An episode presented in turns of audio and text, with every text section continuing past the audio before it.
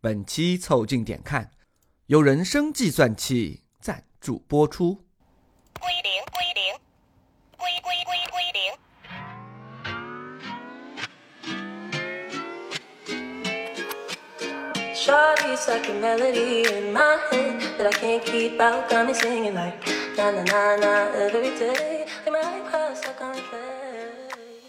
凑近点看，屁事没干。这是宇宙模特公司的三个小兄弟为你带来的一个向往摸鱼、寻找观点的都市生活观察博客。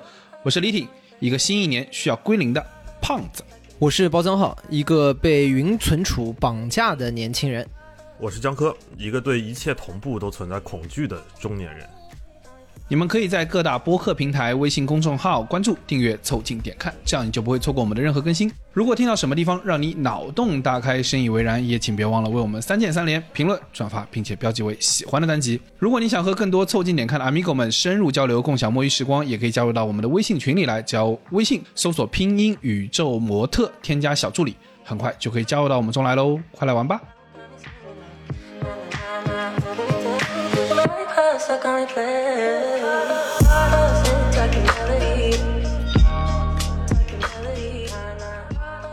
最近啊，我吃了一个很好吃的龟苓膏，所以呢，我就觉得这一集呢，我们来聊个主题，我们就来聊聊龟苓吧。啥？一个精美的谐音梗送给大家。哎，不得不说，龟苓呢是个就是龟苓啊，归于零点，对吧？嗯这个其实是个很有意思的这个 moment。呃，最早是门捷列夫发明在他的元素周期表里面，当然原文是这么写的：钠镁铝硅磷嘛。那美女归零，啊，吕吕吕，哎呀，一个南京人嘛，乐乐不分啊，很正常。连续两个谐音梗的 combo 送给大家，啊，呃对，让大家过不好年。我操！啊，就归零其实有时候啊可以是很意外的，有时候也可以是我们刻意去为之的。但它就像是什么呢？时间被推回到某个时刻重新来过，而这个中间的那个期间像被一下子被抹去了。嗯，然后可能除了你内心知道这个事情发生过，很多时候是没有办法证明，就是这个事情已经在过去发生过了，对不对？对啊，所以就需要重申一下，我们聊的归零啊，是回归的归啊，清零的零啊，不是乌龟的龟和草头的零啊，也不是钠镁铝龟对 零，归零啊，哎呀，是那种你赶了一宿的 PPT 然后没保存的那种归零。我操，那他妈的了！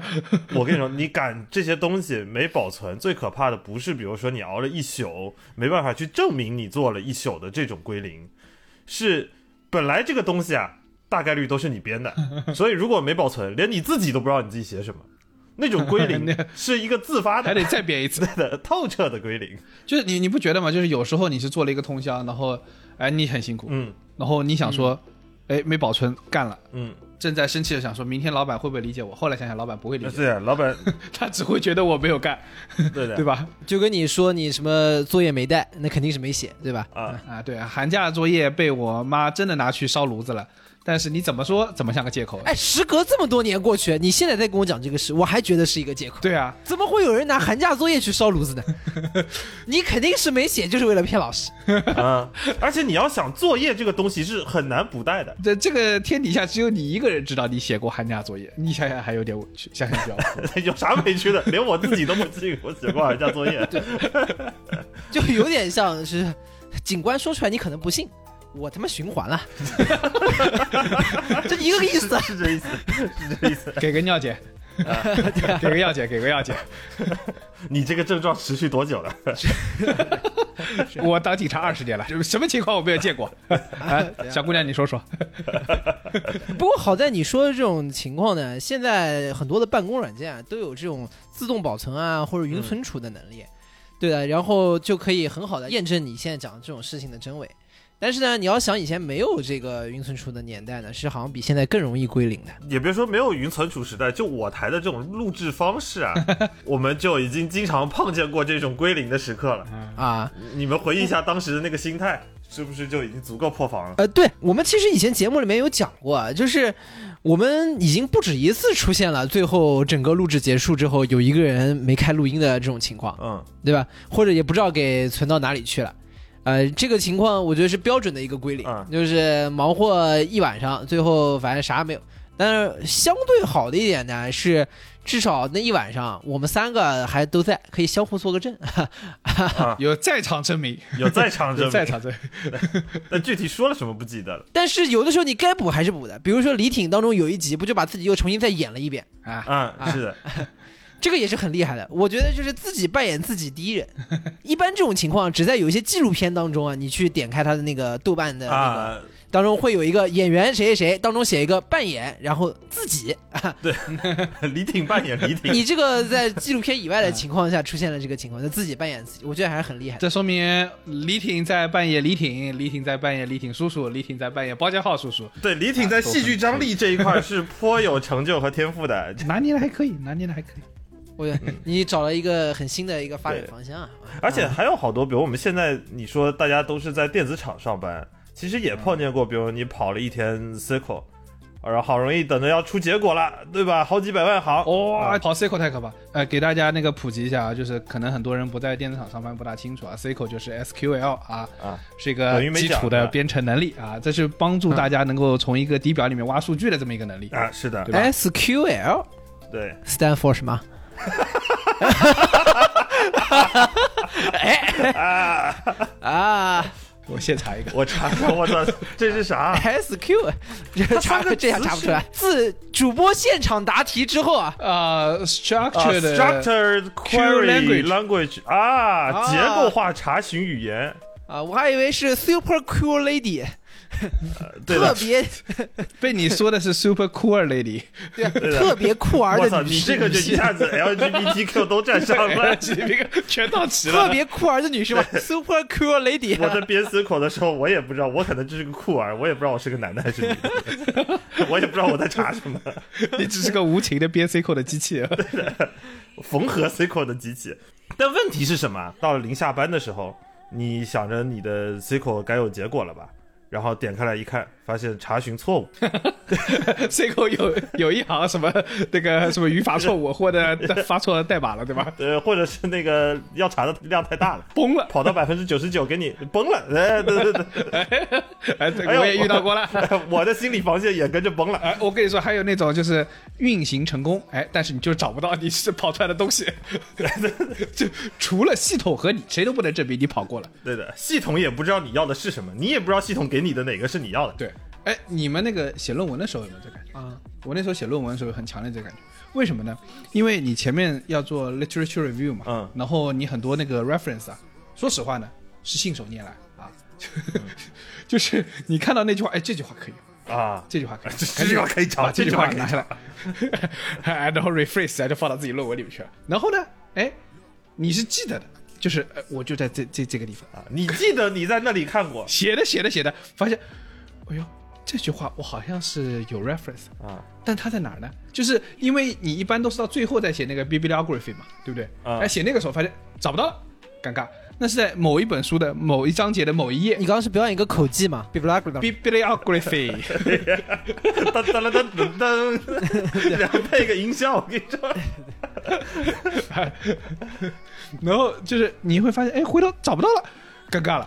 你说这句是个 reference，没有人能证明是个 reference，只有到时候老师说你这句缺乏 reference，我说这是个 reference，只是我不知道它在哪，对吧？你们没有遇到过这个状况吗？多的是啊。我们不是每一期写 round down 的时候也要写 reference，但是你写 reference 大家其实我们经常也会碰到这种情况，就是这句话呢应该是要有 reference，听众呢也大概能听出来这句话应该不是你说的，但是我们所有人都想不起来这句话的 reference 在哪里。啊，还有一种就是更崩溃的，就是做 Photoshop 做图的时候，啊，剪辑的时候就是呃不是剪辑，是抠图的时候。哦，因为你做别的东西啊，大概都有个思路的，问题不大的，只要你找到方法，基本上能搞定。抠图啊，它是个细致工作，啊，它耗时间的，对的，对吧？你就把它放大到格子，然后你自己一个个就是打开蒙版，你跟它一个个抠抠抠抠。啊，尤其是啊，你要知道那个抠人的时候啊，抠到最后突然崩掉，我们那个节目的这个封面啊，不是经常是名画嘛？嗯啊，名画上都是有人的，对吧？圣徒啊、圣灵啊什么之类，他们都有头发的啊。那这个头发啊，就就真三是千烦恼丝抠起来 就是比较费劲啊。对的，你得放的很大，然后一个个抠，一个个抠。哎，抠完之后，好打个回车，我操！没存，还原了，回滚了。再扣一遍啊！我都快崩溃了你这个情况就跟那个鱿鱼游戏里面舔那个糖一样，哎，对的，啊！那个糖，那个糖，舔到最后跟 你说重，白舔了，重来。你舔到隔壁人的糖上去了，是本来想抠圣母的，哎，一抠一抠抠抠，哎，我这个头发两个有点像，但抠错了，也是白搞。但由于游戏的问题是，它不可能归零，它是直接把你的生命归零。归零。所以呢，我们这期啊聊归零这个话题，讲的就是除了那些呢我们没有保存的工作啊，啊还有意外丢失的这种老照片，不小心删除的装着你灵感的很多的这些草稿枪啊，就是生活当中总会有一些这种 moment，嗯。就是你一些珍惜的事物会在很偶然的契机下突然就归零了，没了，归完之后总感觉空落落的，对吧？你说这个时候我们具体的感受是什么？那空落落的本质是什么？当然就是是失落呢，焦虑呢，还是有时候可能是释然，甚至啊，会不会有时候冥冥之中相信有些属于我们的东西，可能最终会失而复得？啊，比如说我在家里丢了钱，我会觉得它总有一天要出来的，我不是太担心。然后当那个 某个时刻突然被归零的时候，你说这个像不像阿兹海默症的感觉？就是对于时间和那种事件的连贯性啊，啊，你自己记忆归零，对对对对，出现了认知障碍，所以你一大片时间，但你没有办法证明自己，然后你一觉醒来，你你也很难知道昨天到底有没有发生过。我最近上班经常有一种情况是下午三四点的时候，我想不起来中午吃过饭没有。哎，我跟你说啊，我每天都觉得昨天没吃过饭。你总是觉得是上一顿没吃饱，我是可以确定的。我也觉得是，这个世界永远欠你五百卡路里。我的胃啊，大概就是得了阿兹海默症。我跟你说，我的胃啊，每天都觉得兹海默胃啊，阿兹海默胃，到一个点之后啊，他就开始饿了，仿佛从来没吃过一样。正常的胃都长这样，到了点儿是该饿，到了点儿不饿，那个胃有点问题。但李挺的问题是每个点他都饿，一样的，你第二天打开电脑，打开一个文件，这个文件长得很像我昨天写的那个文件嘛？这个很像我昨天写的那个汇报。这个文件很像我昨天编的，点开一看，那里面是空的，哎，我觉得你很像的，老先生啊，你这个文件是什么样的呀？啊，什么文件？是个年终汇报，但是我不记得里面是什么，因为我昨天啊 没保存。就你打开那个在线文档啊，然后你点还原，然后呢就会感觉有一个合成捞出来五份文档。这有一份金文档、银文档、铜文档、木文档、纸文档，你要哪份文档呢？哪一份是你最近编辑过的那一份呢？好像都不是。其实我每每一次你长假回来的时候，都会有这种强烈的阿兹海默的感觉。这个岗位好像是我所任职的一个岗位，但是每一个工作内容我都不记得我都不。认识，他们谁啊？我欠你什么事情啊？这个 C 口这个编程啊，我这个大家要了解一下。这个你们当不是那个程序员出身，不是那个就是专门的技术出身，嗯你每次在重新面对 C 口的时候，一个双休日就可以把你忘得干干净净。然后这个是的这个过去那一段代码竟然是我写的，但我并不知道它是什么意思。我我说个稍微简单一点的场景，就上一期我们有说玩游戏，我们小时候玩那个小霸王的时候，啊，就是小霸王有一个坊间传闻，那游戏卡上有一个叫做记忆电池的东西，嗯，那个东西没电了以后呢，你打游戏就存不上档。但是呢，啊你当时能存档，比如说你打个游戏，比如说玩那个冒险岛，我能存存完了以后，我退出去再进来，我能够还是回到之前的存档。但是过了五分钟之后，你再进这个游戏，这个存档就没了，你就在这个新手村里了。嗯然后你再重新去找那只龙的时候，你就感觉这个龙。我曾经拥有过你，但是那个龙呢，也觉得我找过它，但是它还是需要我重新再拥有它一次。啊，之前反正的记录就都清零了，对的，啊，反正也没了。啊，就是就重新来过，再也找不回来了。嗯。嗯。我对于这个事情比较深刻的一个认知和经验，其实是我早年在开始校招找工作的时候，啊，对校招的那个网站啊，要里面填自己简历，陷入很恐怖的这种不断清零的恐惧当中。因为呢，我不得不吐槽啊，嗯具体哪些公司我不讲，你们能不能在自己的网站建设上面稍微投一点钱啊，我知道了，我知道了。啊？允许一下那个自动填表是吧？不是自动填表太高级了它了。会一直往回退，你知道吗？对，这能不能不要在网站填着填着的时候它就崩溃了 啊？对的以及在一些选项点开的时候，它会突然卡住，然后卡住你也就算了，能不能不要在我刷新一下之后啊，我前面填的东西就都没有了？嗯，而且他还不给你全部都退，你好容易填到第四页，刷新完了退回到第二页。啊，对。嗯，然后呢，就是他是不会不停的崩溃，或者不停的卡在那边，然后以至于呢，我每次重新填的时候呢，就非常的火气会上来。呃，对对，就是非常的来火，就是因为你回头头是啊，又重来，好，包浆号，已经说过无十次。一九九三年五月六号生，嗯，本科莫尔什大学。哎，来来来，填填填，哒哒哒哒哒哒哒，你知道这样，开始咔咔往下讲，然后你到那个，比如说什么填社会关系那，啪又卡了，然后回过头，不知道难，一九九三年五月，就重新再来一遍。绝大多数人的身份证号都是在这个环节背下来的。对，就他不断的让你归零，不断让你归零，然后呢，你又没有办法，你知道吗？人家是用人单位，人家是爷，你就是得必须跟着他来。嗯在这个里面呢，还有一个问题，就是有的时候你突然在哪儿卡死了。然后你下次知道的时候，你千万不要再去点那个东西，对就你必须要换一个方案。然后在这一整个的循环的过程当中，就特别像现在当下最火的一个电视剧 《开端》，非常像开端。对，你躲过了第二页，没扛住第三页。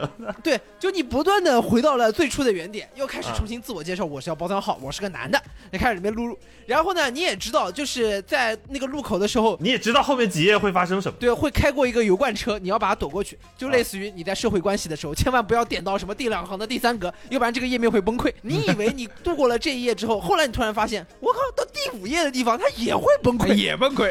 就像你躲过那个油罐车之后，后来发现这个车上了桥，它还是会炸。对，我跟你说，就上桥就和那个近期申请人太多，请稍后再提交一样。对就感觉就是一点四十五分，这个桥你是过不去的，前面的你是可以躲的。它的整个状态跟整个开端里面一模一样。嗯因为如果有没看过开端的听众们，其实开端整个讲的就是一个不断循环的一个游戏。嗯，啊，就是男女主人公会不断的醒过来，发现他们回到了一辆即将爆炸的公交车上，嗯。然后他们要想办法让这个公交车不爆炸。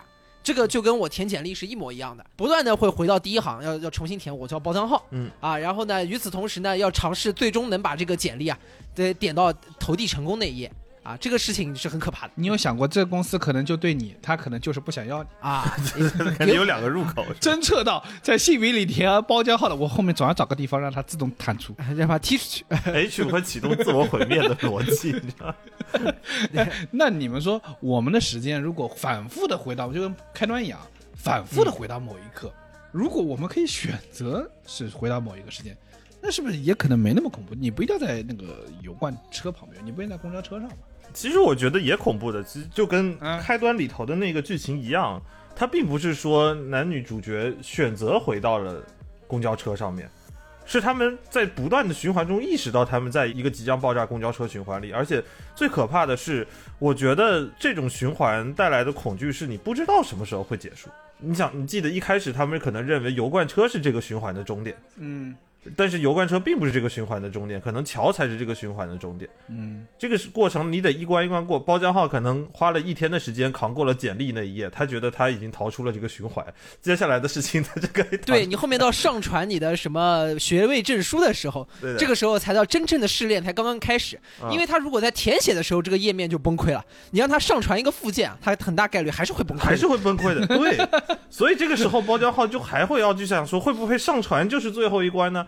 结果传了以后发现还是不行。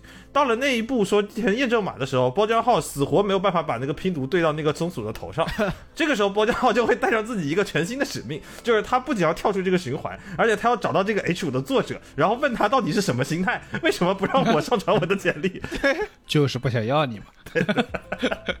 我那个在之前在 B 站看一个番剧，呃，那个一个动漫叫《从零开始异世界的生活》，哎，我就感觉到那个恐怖。我觉得跟开端是一个状态，就是它是不断的重复，不断的你去解开，但是呢，你这个解的过程可能解失败了，嗯解的不对，又回到一个这个游戏的出生点，然后而且这个出生点是在某一个时刻，但是呢，就算你解开了，你也会产生新的因果，然后产生新的蝴蝶效应。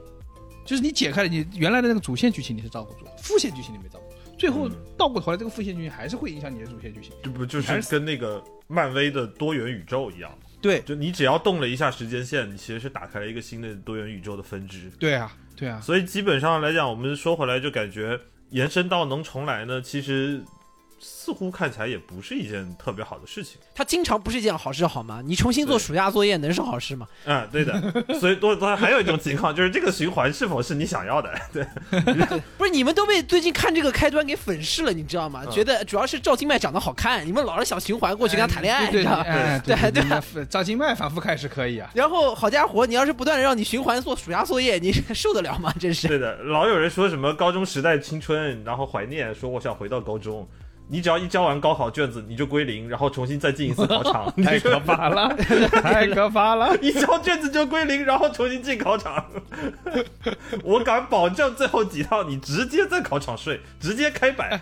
你看，当这种成果是不能被积累起来的时候，当你没有办法向你所做的事件索取意义的时候，简单说就是你每天花了很多努力，第二天起来还是又得重新来一遍。嗯你知道这些都是发生过的，可是，在你每天醒来的时候，都要求你不断的重来。哎，那你做的这些是努力啊，做的这些事情是不是又徒劳的？对啊，然后如果都是徒劳的，怎么摆脱这个徒劳？如果不知道的话，很恐怖。很恐怖。哎，你这个说我就很懂。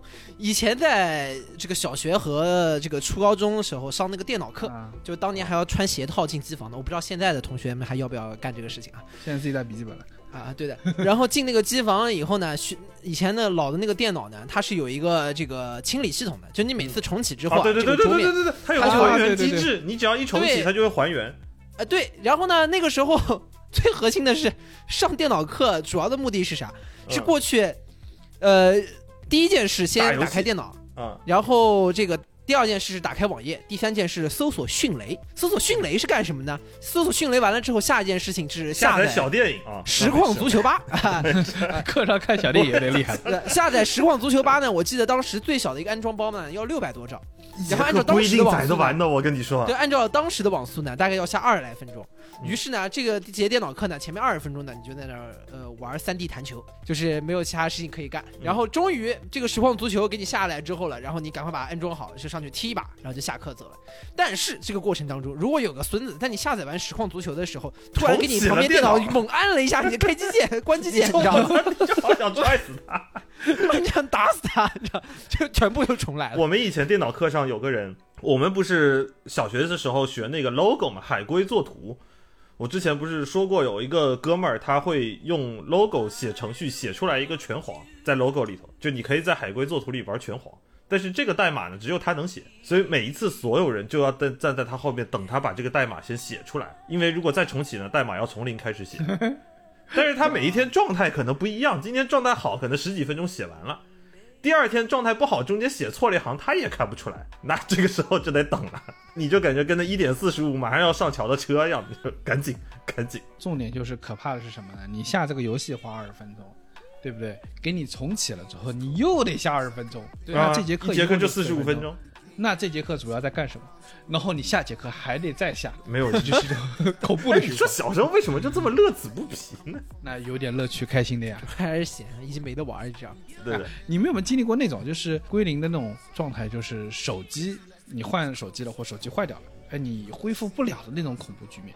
尤其是像我们现在啊，就非常非常高度依赖手机了。嗯，我有过之前手机坏了，然后还是什么，反正就是到新手机去恢复 iCloud 备份的时候，发现我最近的备份是可能大半年以前的，因为它 iCloud 存储空间一旦满了之后啊，它不会给你再接着有新的备份了，啊，是的，你就你得花钱去扩容。是的，是的，是的。我当时应该就是没扩，然后你恢复了之后呢，它还是可以恢复的，那个备份还是在的，但是你一下子就有一种很强烈的时空错乱感，嗯就是你过往的几个月的生活的所有的痕迹没了，的这种手机上的赛博痕迹全都没了，都归零了。一下子你整个手机回到的大半年以前，这大半年的经历啊，就好像没发生过，嗯，聊天记录也没有了，嗯。照片也没有了，嗯。你用的 APP 也都是也都是几个月前的排版，几个月前的的排版版本和状态。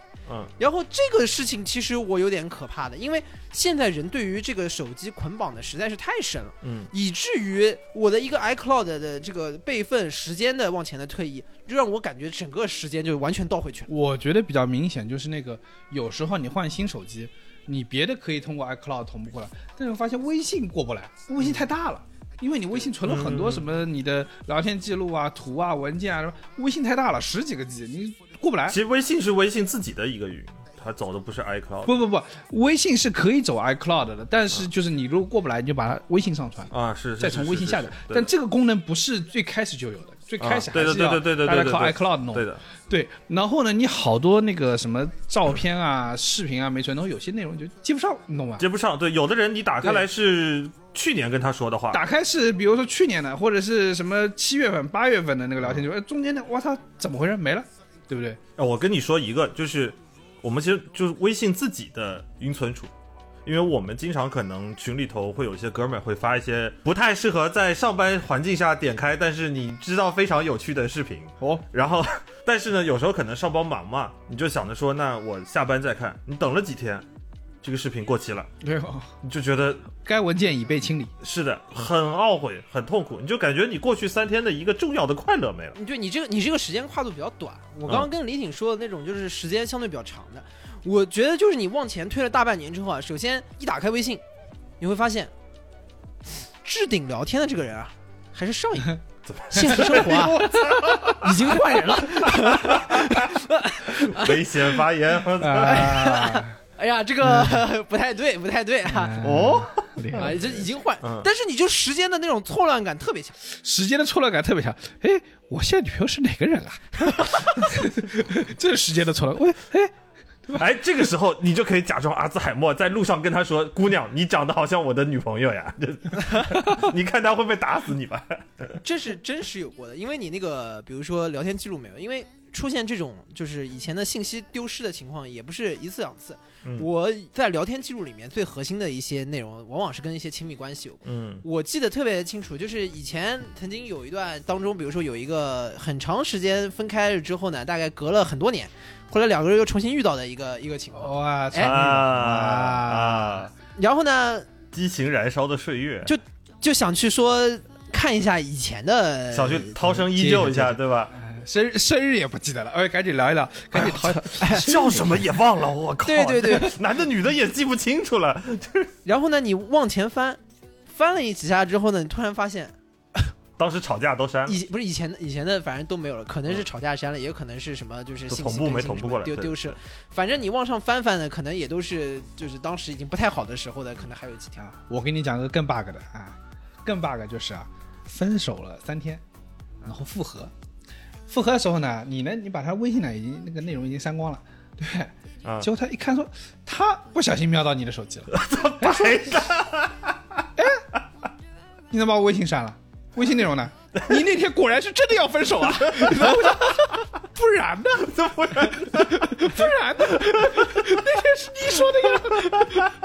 再来一遍，这时候又开端了，又开端了，于是对又开端了，又得再抄一遍啊，又要分手一遍，神经病啊！分手的开端，我操！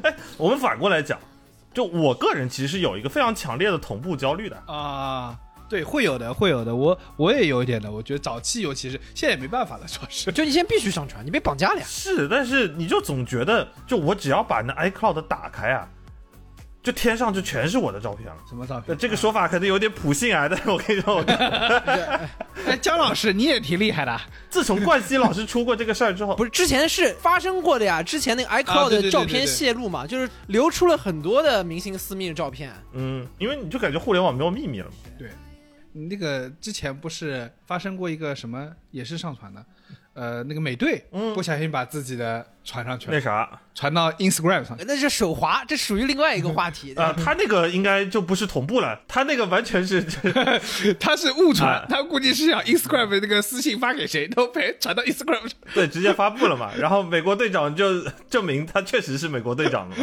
对的，然后他想想也没什么办法他法，配得上美国队长。呃，只好马上删掉说，呃好，你们现在满意了吧？可以去投票了吧？对吧？但是我其实啊，现在啊，这个早年还有一点那个云焦虑啊，这个同步焦虑。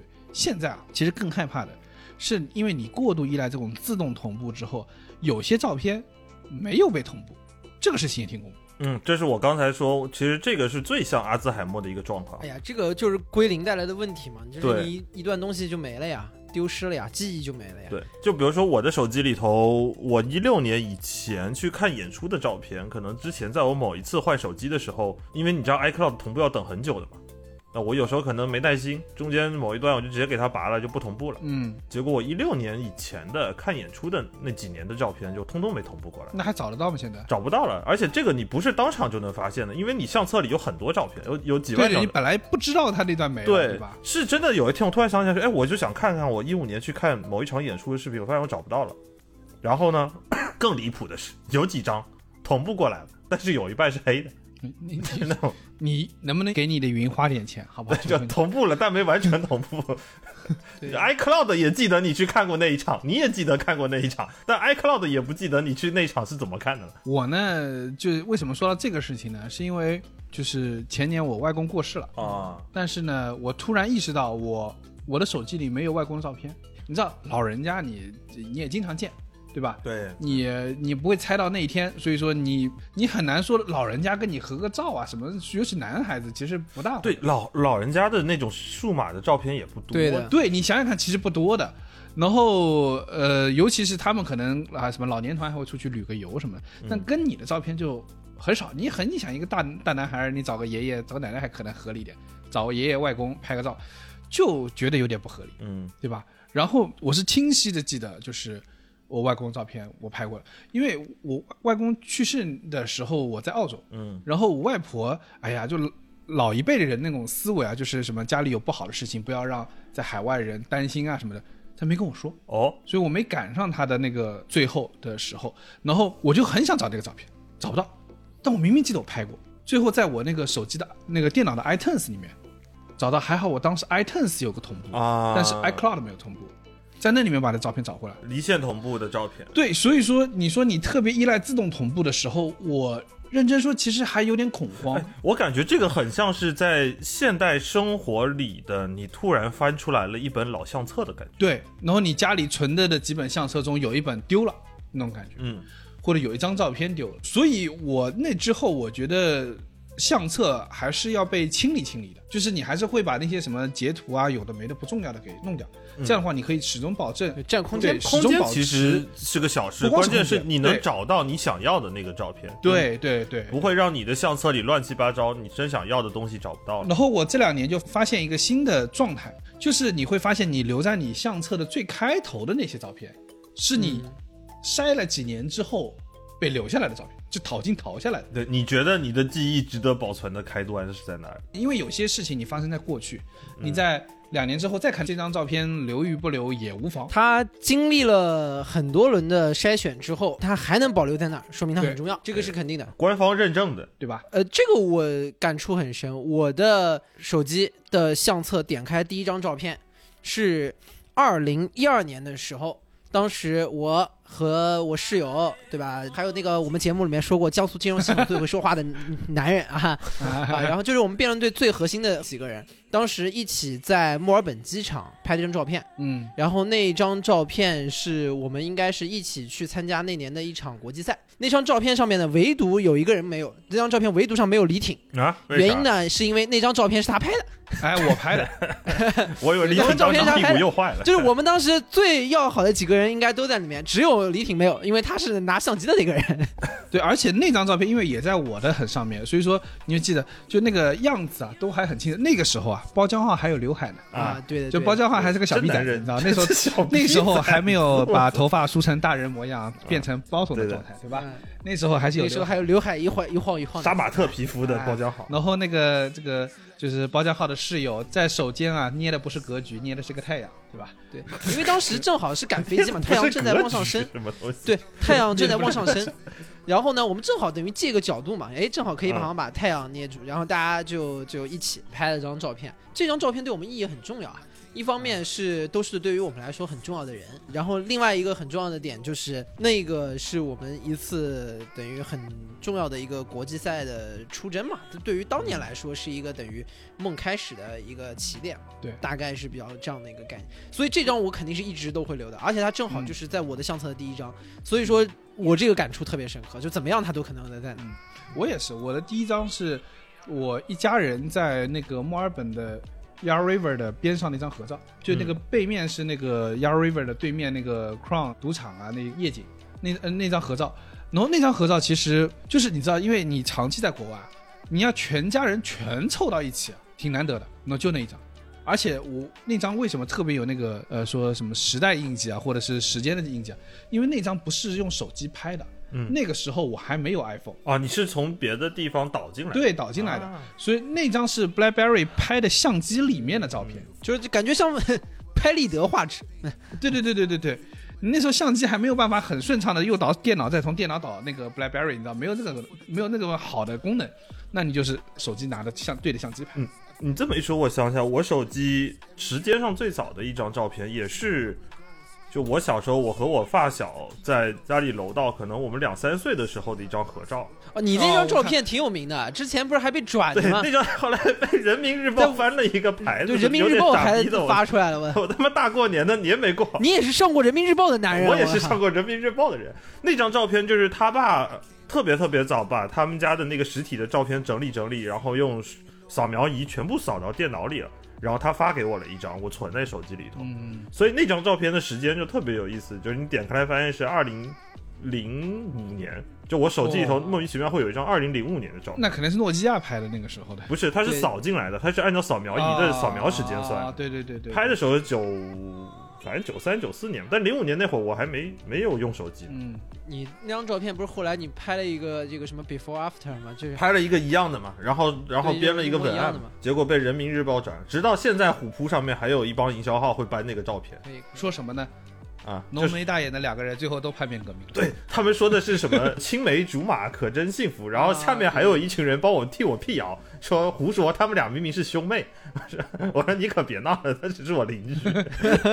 这互联网的谣言真的是能编的有理有据、有头有尾啊！啊，好像就是你隔壁邻居一样。但是我其实我大部分照片，就是我刚才说，我不是一六年出现过一次同步事故嘛？嗯但是我如果想再看以前的照片，我其实是会去人人网去找的，不是你以前是可以去人人网找，现在但是现在不行了，现在还可以吧？人人现在恢复到原来那个样子了。没有了，它样式恢复了，但是它的那个服务器存的数据已经回档过一次，所以你现在找以前的啊，你想发的很多的消息已经找不到了。是吗？对，你能登你的账号，样式还是那些，但是你有里头有好多你发的说说消息、评论什么已经都没了，相册还在。不是以前是可以的，就是你找以前的一些痕迹是可以去人人网上扒，在他那个还活着的时候，当年你很多羞耻的黑历史都是在上面。其实是这样的，就是你想要去找哪一个时期的痕迹，你可以去你在那个时候在玩的社交网络上面找，因为还有更可怕的黑历史 QQ 空间的还是吧是存在 QQ 空间。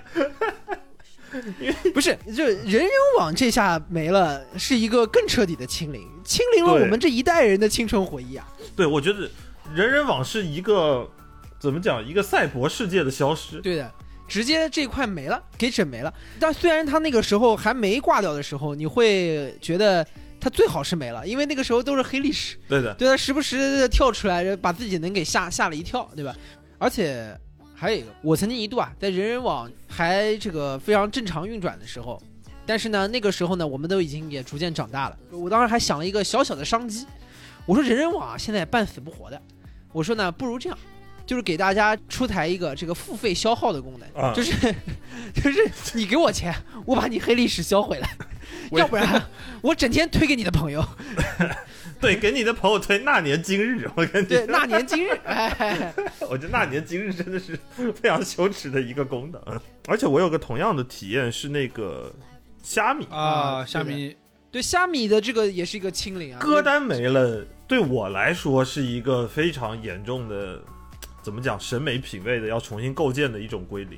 我们当时最早的时候，其实是先是从出国的时候，因为出国的时候你国内的虾米啊、网易云都用不了嘛，所以我可能遇到的第一次歌单清零是我要在 Spotify 上从零开始，就重新去收藏我那些歌。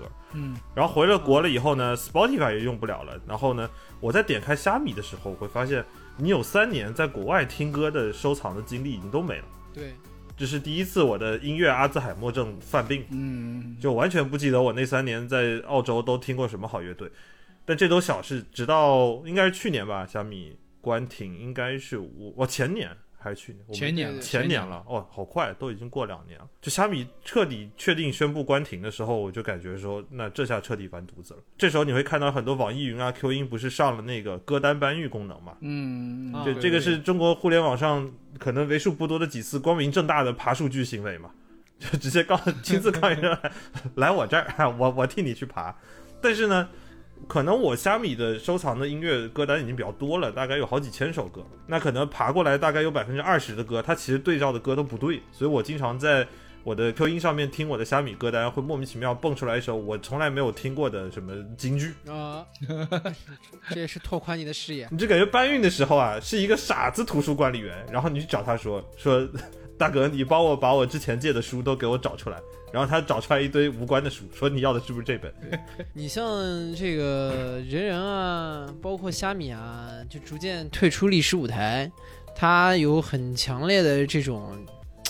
啊，这个一段青春记忆的完结的感觉，对有点像什么呢？就是歌词里面唱的，就是我最喜爱的唱片店，今我天是他的最爱的，最后一天。今天是他的最后一天。当当时，对对对我们也管说这个虾米搬歌单的行为是史上最大的音乐乐迷迁坟活动嘛？对嗯我我还有个害怕的，就是 Evernote，啊，因为 Evernote 这个公司，对现在有点那个感觉半死不活的感觉，对的，就是尤其各大那个，就是我们前面说那种呃协同办公软件出来之后，我觉得它现在被收购的可能性都很小了。就是，当然只是我个人的观点啊，就是你各种协同办公软件出来，对，对，现在协同办公软件越来越多了，以后各家对都有，轮不到它了。对对对对对对，他当年也是个明星公司啊。但是我的 Evernote 里面存的东西实在太多了，就是、你想以前每一场辩论赛都要整理一个那个，对的，就是对的，一个文件。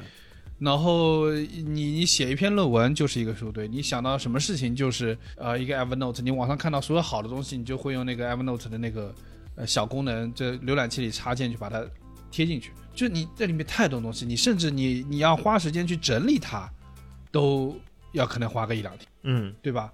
然后你想到，如果有一天他说他没了，你就感觉你记下来的好多东西都没。像这种公司，有的时候也只能说怒其不争啊！真的是，他当年其实还是非常闪耀的创业公司，嗯也是这一块进来就是非常早提供相应功能的，结果最后你看运营到这步光景，哎，就是我觉得他就是没有守护好这个用户给他的支持，真的。我上周还有一种那个归零的体验，我觉得你们可能接触的可能更多，就是我一个同事转岗，嗯他转岗的时候就是最后这天啊，他有点像它的 legacy 的大派送，就是各种桌上的，哎，你们这个要不要？你们这个要不要？啊，对？吧？然后比如说而且有很多奇怪的东西，比如说互相提问的那种提问卡、电脑的嗯架子，嗯，对吧？脖子的按摩器，就是这个你要不要？脖子的按摩器就按颈椎的那个啊那个架就按颈椎的那个，对吧？就这个拿了就，哎，你这个要不要？你那个要不要？因为尤其在国内，这个我觉得工作岗位的流动性是更高的，对的，流动速率也是更快的。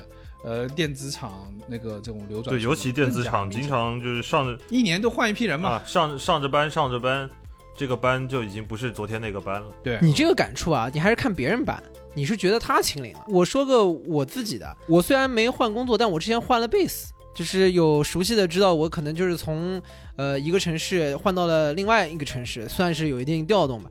然后呢，我就把原来的我那边的工位就要把它清出来，嗯，就就像你刚刚说的，就会有一个嗯搬家、对啊，这个清工位、送东西的啊这样的一个过程。对有好多东西不太好带了。这个过程，我觉得整个收的过程当中啊，心情是非常的复杂的。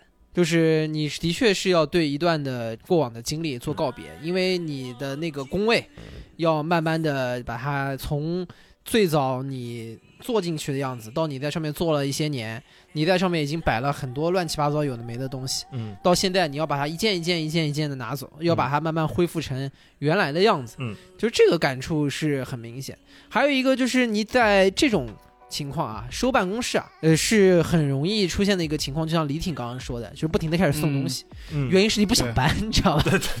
哎，对，有些东西有些那种那种什么公司纪念品啊、水杯什么的，当然也挺费劲。啊，对对对对，就是就一拿出来说，哎，我这有一保温杯，哎，没用过，你们谁要啊？嗯，哎，然后哎，这个日历新的，呃，新的一年，我个封都没拆，你们谁要啊？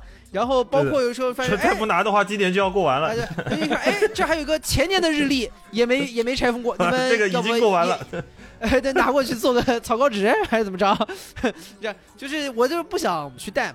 然后呢，收到最后，前面你还还好的，跟旁边人都嬉皮笑脸的，你知道吗？就是还，然后大家都跟你过来跟你打招呼啊，然后就是说说说拜拜啊什么的。这个我那天感触最强烈的一次是什么呢？嗯，我们那个工位啊，每一个工位上面呢会有一个，大家应该都有，就是有一个自己的那个名牌。哦，工牌，然后哦，名牌，我们的那个对工位上面的那个名牌呢，我们公司的是一个金属的，很重，你知道吗？很大的一个哦名牌卡在上面。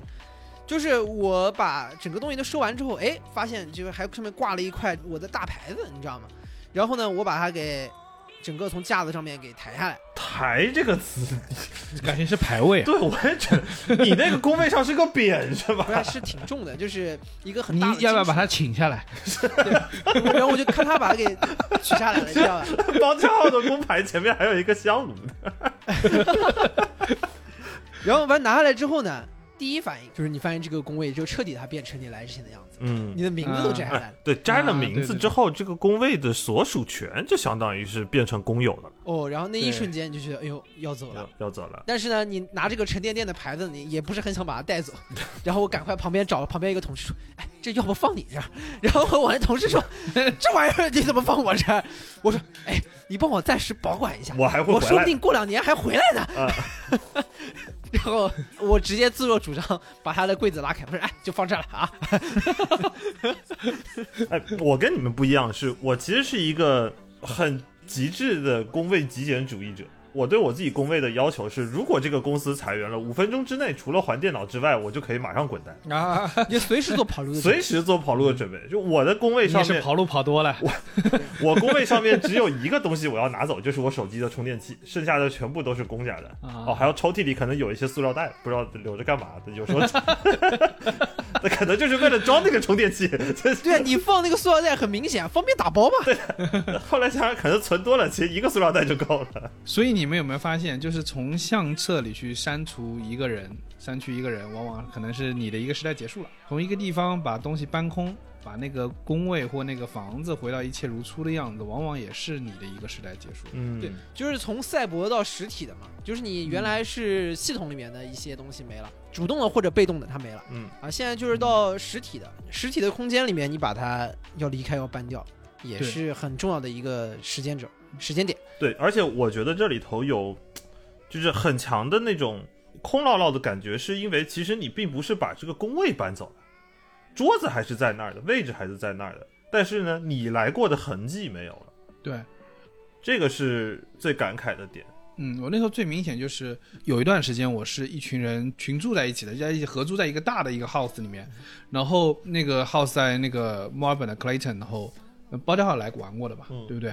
对吧？对然后从那个房子里就是，呃，住了很多人，来来去去也很多人，大家晚上都在那儿聚餐啊、玩啊，那玩到后半夜那种。然后当有一天不得不把它清空，我们搬出去的时候，你会发现，因为可能也是第一次跟这么多人就是住在一起，嗯，住在自己选的房子里面，所以说你在中间，你你你往里面，你会做很多布置的。，对你做布置，你往里面加东西，你是没有概念的。你嗯不会觉得有一天你要离开这儿，以至于我当我搬它的时候，我发现里面堆积了太多的生活碎片。我现在在租一个房子的时候，我我会有意识说啊，这些东西是方便搬，不方便搬。嗯，是。然后这个东西我不要为它布置，这不是我的房子。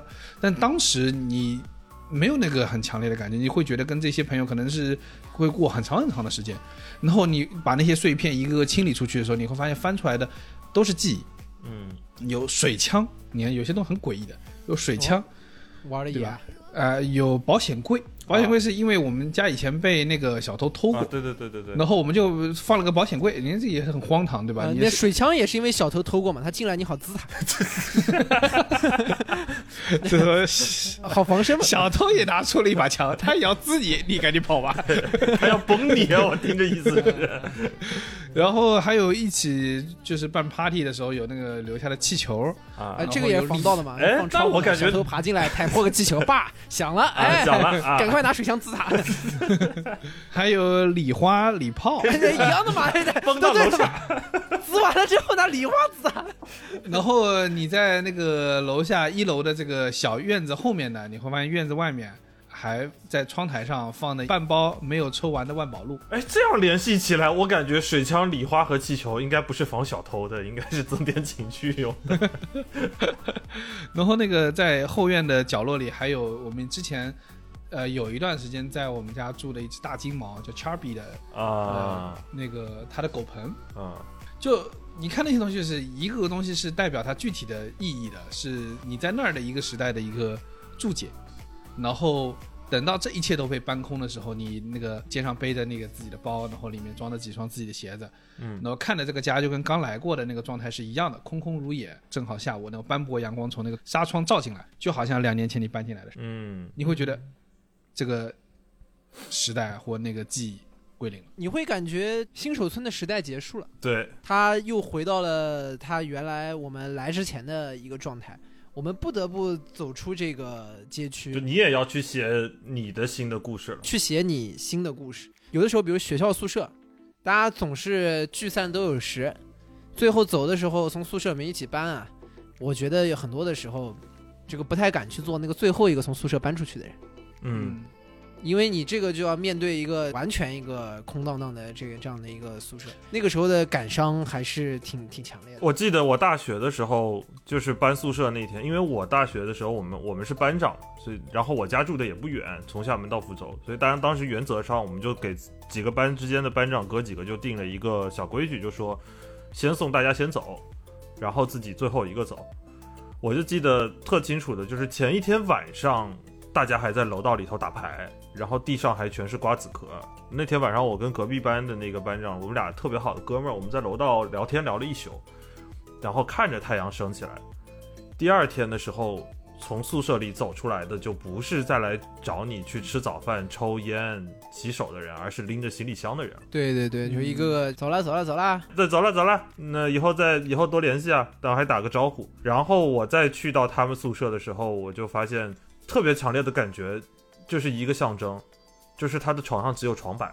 就是你能看见板子，包括你搬家的时候，你看见你回头再看一眼自己的房间上面只有一块白色的席梦思的时候，你有一种特别强烈的句号的感觉，就是这段故事结束了，从这个床板开始结束了。嗯，从这个床板开始，从这个床板结束。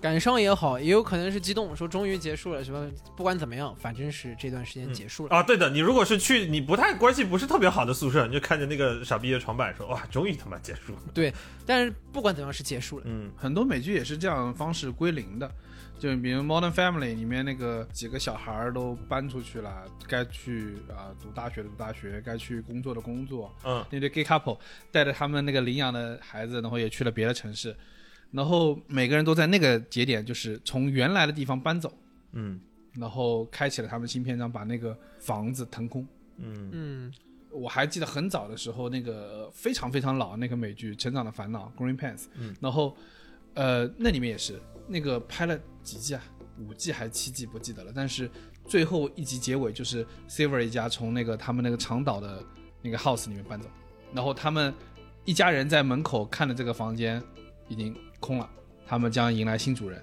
然后互相看一眼，关上门。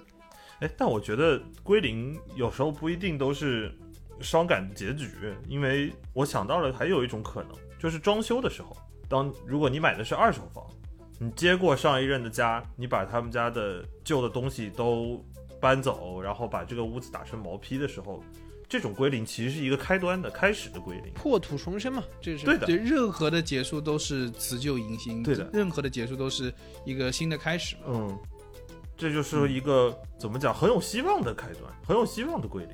但就是如果你从一个地方归零了，你有什么是你可能觉得必须要带走的这样的一个东西？就好比你说这个整个相册，你那个最顶上几张是不变的，我相信就是大家再怎么归零，其他照片找不回来，那几张肯定是要找回来的，嗯对吧？我自己的感触是，因为我是一个经常把东西就落在原地方的那个人。小时候也被妈爸妈念嘛，你东西走到哪儿扔到哪儿嘛。但是我对搬家什么时候我也是这样的，就是很多东西我搬不走，就索性算了，我就带我现眼巴前要穿的衣服和鞋子和一些书什么的就 OK 了。因为我我有种感觉，开始是会觉得，当那个瞬间你可能会觉得有点难过，有点这个失落，但是你真的走了，你会发现也没有什么东西非得那个带上。然后很多时候呢，我觉得因为我心里是安全的，嗯，就是那种真正我觉得重要的那种东西和记忆，其实都被带在身上了，你你没办法剥离的。对，所以说我并不担心有东西一定要带走，很多时候。问这个问题是因为我想到我小时候搬家的一个场景，大概是初二还是初三吧，我们家整个搬过一次家。然后呢，那个时候要从我挺小的时候一直住的一个房子里面搬到一个新的地方去。当时呢，就收出来我小时候一直玩的玩具啊，有两大桶，啊，就是就你一直以来从小就各种乱七八糟玩具几大箱子。当时人也初二初三了，然后呢，我妈就跟我说说这个就扔掉吧，就意思是也没地方，都是以前等于一些这个破铜烂铁了。我也知道呢，我以后这些东西可能肯定是不会再玩了，都已经十四五岁了，怎么可能还整天玩小人兵呢？我就说啊，那就扔了吧，那就扔了吧，也不费劲。但是呢，就是临扔之前，我从这两箱这个破铜烂铁里面，还是稍微有点舍不得，毕竟童年时光嘛。嗯，找出了个芭比娃娃，说哦，这个东西是不能扔的。我对手伸进去找了一，个但是不是芭比娃娃，嗯，这这肯定是你的风格，对吧？我我拿出来的时候，我找了一把小小的 BB 弹的手枪，找了一把手哦的 BB 枪哦呦，哎呦，军火军火，军火版上一期 对对，因为上一期我们也讲了嘛，这个是下放学路上这个最重要的，对吧？这个装备之一之象征是象征。所以啊，当礼品滋他的时候，包家浩就要拿 BB 弹打回去，他就是进来那个贼。我就从一堆破铜烂铁里面，就是拿拿出一把小手枪，我说我说这个别人了吧，我说这个留着，嗯然后其他就扔。还可以防身，正好一把手枪，这个好揣兜里嘛。嗯然后我当时就把那枪往兜里一揣着呢。然后后来又搬了几次家，那把小破枪我一直也没丢，就还放在就是之前的这个一个我乱七八糟以前一些什么证书啊什么的放在一起的地方。就我觉得它是一个等于童年的小纪念吧，嗯，对，就还是一直想留在那。年轻的时候是一个枪手，对的。说实话，这集啊聊了这么多归零啊，其实也快过年了。不出意外的话，这集是我们在牛年给大家听到的最后一集播客了。嗯，一定不会出意外的，有意外，万一没剪上呢，对吧？这个 搞成了虎年第一哎期这个，倒是真的，哎，这也说不准的。这个倒是真的，就归零本身也有归零的风险，对我有个感受，就是年这个概念，其实是我们人类对于世界就是归零，就是强行的一个界定。嗯，强行的把过去都归零，在十二点钟的这个钟声响起的时候，告诉你进入一个新的阶段。但是呢，实际上来说，你说在地球和整个世界万物运转的过程中，它这一天和前一天到底有什么不一样？其实没啥不一样，这是我们人类的一种自己的行为。嗯，就是强行说，哎，这年一过啊，就是一个新的阶段了啊，是因为我们人在漫长的历史长河当中，需要把时间切成一些节点，来告诉自己这里可以有个新的开始，这里需要去翻到一个新的篇章。嗯，但是实际上呢，你说的一些时间点，你把一些家搬空了，你把一些工位搬空了，你把一些聊天记录清空了，你把一些照片彻底删除了，这些时间点其实是真正属于你的那个真实的归零的瞬间。嗯，所以换个角度上来说，这些时点发生的时候啊，才是你呀自己的年，嗯，是你自己的过年时刻。对的，过年是我们人强行去定义的，每个人都有自己的那个年，就是你的这些归零发生的时候。嗯我所以，我们在庆祝新年的时候呢，是一群人共襄盛举的时候。嗯但是你自己的归零时刻，你的那个年，是属于你自己的庆典。嗯，可是就是我们一般说万般都随身但，其实不是所有东西都能带走，嗯，都不是所有东西都能带到新的一年。所以说，可能是在你离开工位的时候，可能是在你呃奔赴回家路的时候，也可能正是在你现在快回到家的那个时刻，你回顾回顾今年的所得，清理清理今年的相册好友，然后把他们一些归零。北岛不是有句诗嘛？然后我觉得放在这个地方换一个方式说，其实更有意思。就是我觉得记忆是被记得的通行证，遗忘是被忘记的墓志铭。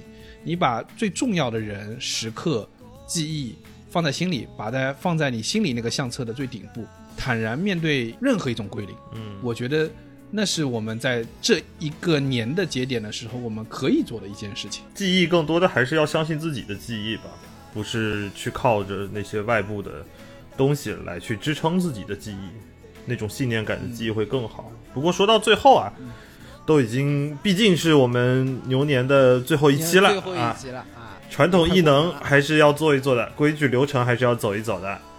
啊、也是马上到了新的一年，也是要祝大家能够在新的一年里头，如果你遇到了归零，就坦然的去重新写一个更好的故事。毕竟要过年了，还是欢欢喜喜过大年啊！嗯是在这个我们牛年最后一期呢，我们大家呢也给大家拜个年啊嗯，就祝大家这个新春愉快，阖家家欢乐啊！啊，万事如意。就是总的来说，就是大家能把好的都延续，坏的新的一年都清零，好吧？好祝大家新年快乐啊！恭喜，拜个早年，哎，给大家拜个早年，拜个早年拜个早年。。悲しみを優しさに変えてもう振り向かないよ瞳の先へこの幸せを伝えたくて大切な人は君以上就是本期凑近点看的全部内容，感谢收听。 更多需要你凑近点看内容，你可以在微博搜索“宇宙模特公司 UMC”，宇宙模特公司 UMC，微信搜索“凑近点看”，关注我们的公众号，点击菜单栏里购买周边，还可以进入到我们的小店里进行购买。另外，除了小宇宙，你在 QQ 音乐、网易云音乐、汽水、Apple Podcasts、Spotify、喜马拉雅搜索“凑近点看”也都可以找到我们。欢迎你给我们留言投稿，当然我们也不一定采用。新年快乐！以上。